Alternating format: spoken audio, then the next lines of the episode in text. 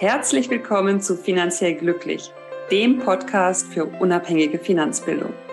Mein Name ist Katrin Löhr. Ich bin Professorin für Finanzwirtschaft und ich liebe es, Menschen finanziell glücklich zu machen. Herzlich willkommen zu einer neuen Episode von Finanziell Glücklich. Ich möchte heute über eine Anlageklasse sprechen, die häufig gar nicht bekannt ist und falls sie bekannt ist, wird sie häufig sehr unterschätzt. Und zwar ist das das Humankapital. Was ist das? Das Humankapital stellt deine zukünftigen Nettoeinkommensströme dar und zwar in abgezinster Form.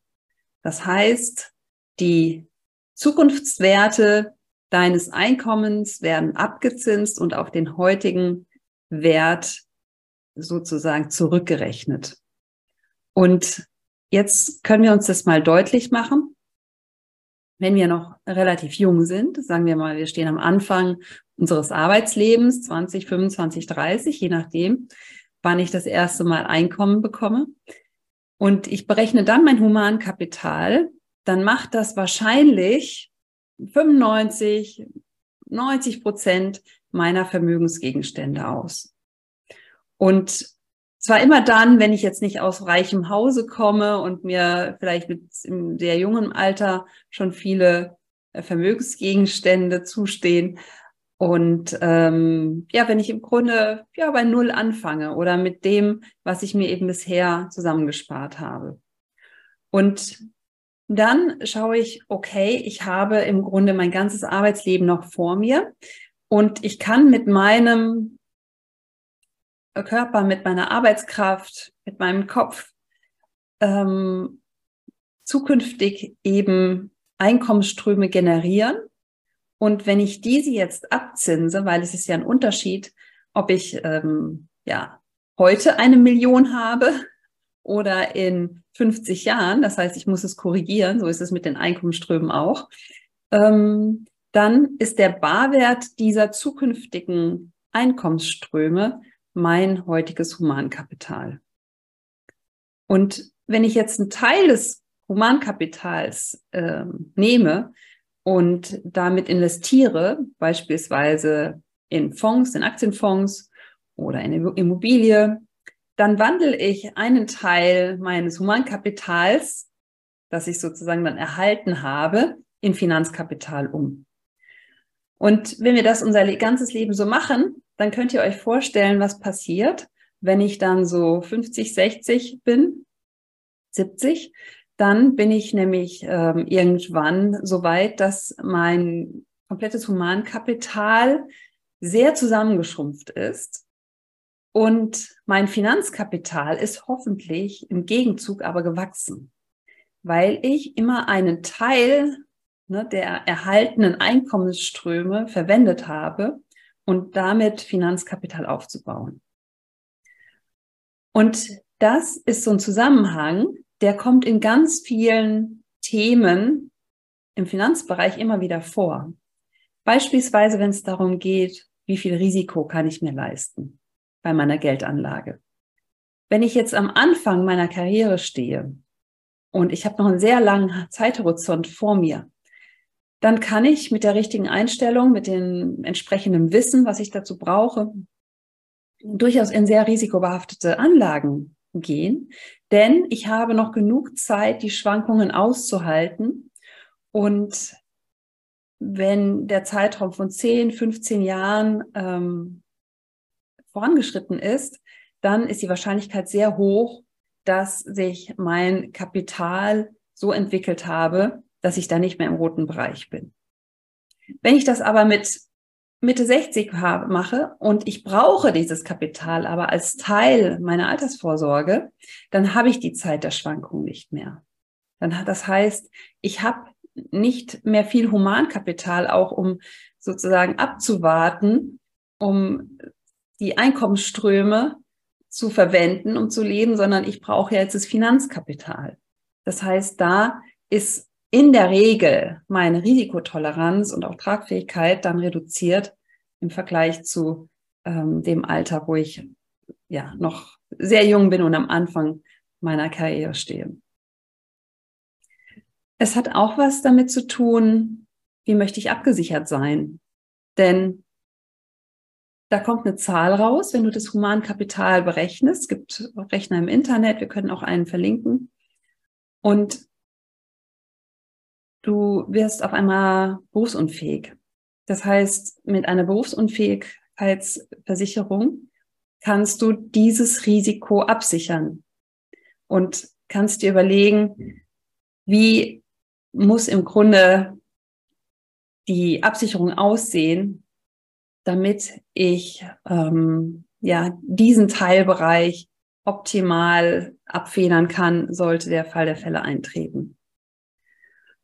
Und ein weiterer Punkt ist es, wie investierst du in dich selbst? Also deine Einkommensströme hängen ja auch davon ab, was du leisten kannst, was du an Kenntnissen hast, was du an Erfahrungen hast.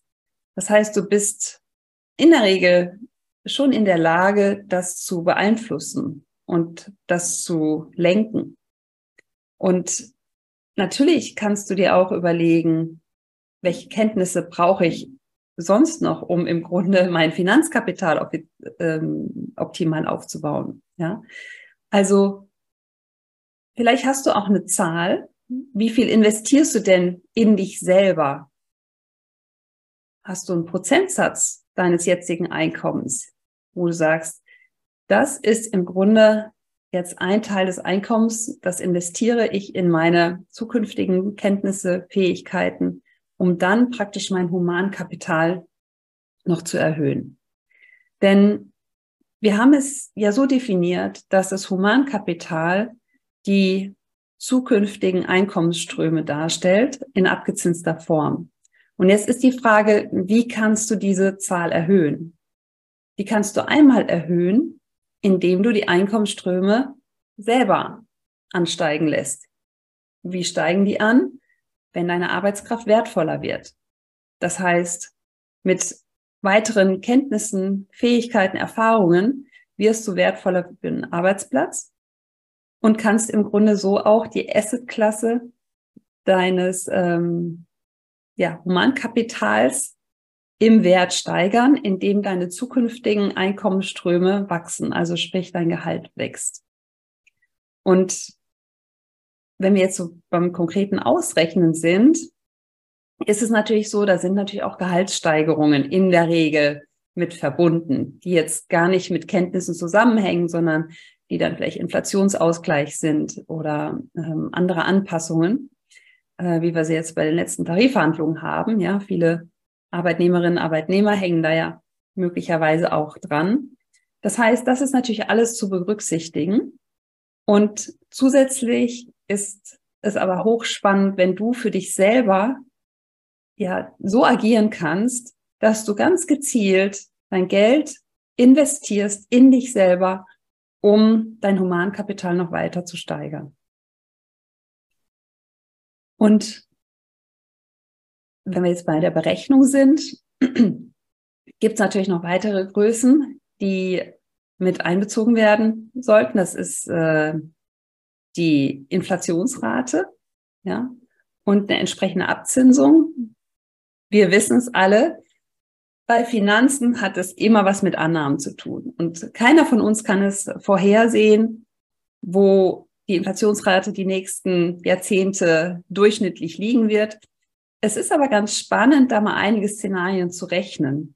Und allein das hilft schon, dass du ein Gefühl dafür bekommst, wie ja, anfällig, ja, ist der Wert meines humanen Kapitals, beispielsweise für die Inflation. Wie sieht's aus mit Gehaltssteigerungen? Und wie schaffst du es, dann einen, ja, möglichst passenden Teil deines Humankapitals in Finanzkapital zu verwandeln? Und da ist es eben auch so, da macht es Sinn, ein bestimmtes Wissen zu haben, um diese Umwandlung von Humankapital, also die Einkommensströme, die reinkommen, im Finanzkapital zu optimieren. Und das kennen wir alle. Ähm, da gibt es bestimmte sinnvolle Möglichkeiten, wie du damit umgehen kannst. Du kannst ähm, auf jeden Fall letztlich ähm, das Ganze diversifizieren, also breit streuen. Schau auf die Kosten, sind ganz wichtig bei der Geldanlage. Schau auf den Zeithorizont. Also ein Humankapital ist ja eine Idee, ein Modell, was sich über das ganze Leben streckt. Das heißt, wenn es da um deine Geldanlage geht und die Umwandlung von Humankapital in Finanzkapital, dann geht es in der Regel auch um lange Zeiträume. Und das macht auch durchaus Sinn, denn die Zeit ist beim Thema Finanzen wirklich etwas, was so oft unterschätzt wird. Und einen langfristigen Plan zu haben, eine langfristige Strategie, die du natürlich anpassen kannst jederzeit. Das ist ja das Schöne. Wir haben Möglichkeiten, wo wir hochflexibel sind. Und ähm, ich werde nicht müde zu erwähnen, wir sind im Grunde im Paradies für Privatanleger und Privatanlegerinnen angelangt. Und leider nutzen es nicht alle. Deshalb lade ich dich ein, rechne doch mal dein Humankapital aus oder mach eine Schätzung. Überleg dir, wie alt du bist. Überleg dir, wie viel von dem Humankapital möchtest du in Finanzkapital umwandeln. Und dann kannst du im Grunde am Ende deiner Arbeitsperiode, kurz vor der Rente, vor der Pension, wo auch immer du bist, mal zurückschauen und sagen, wow, das habe ich clever gemacht.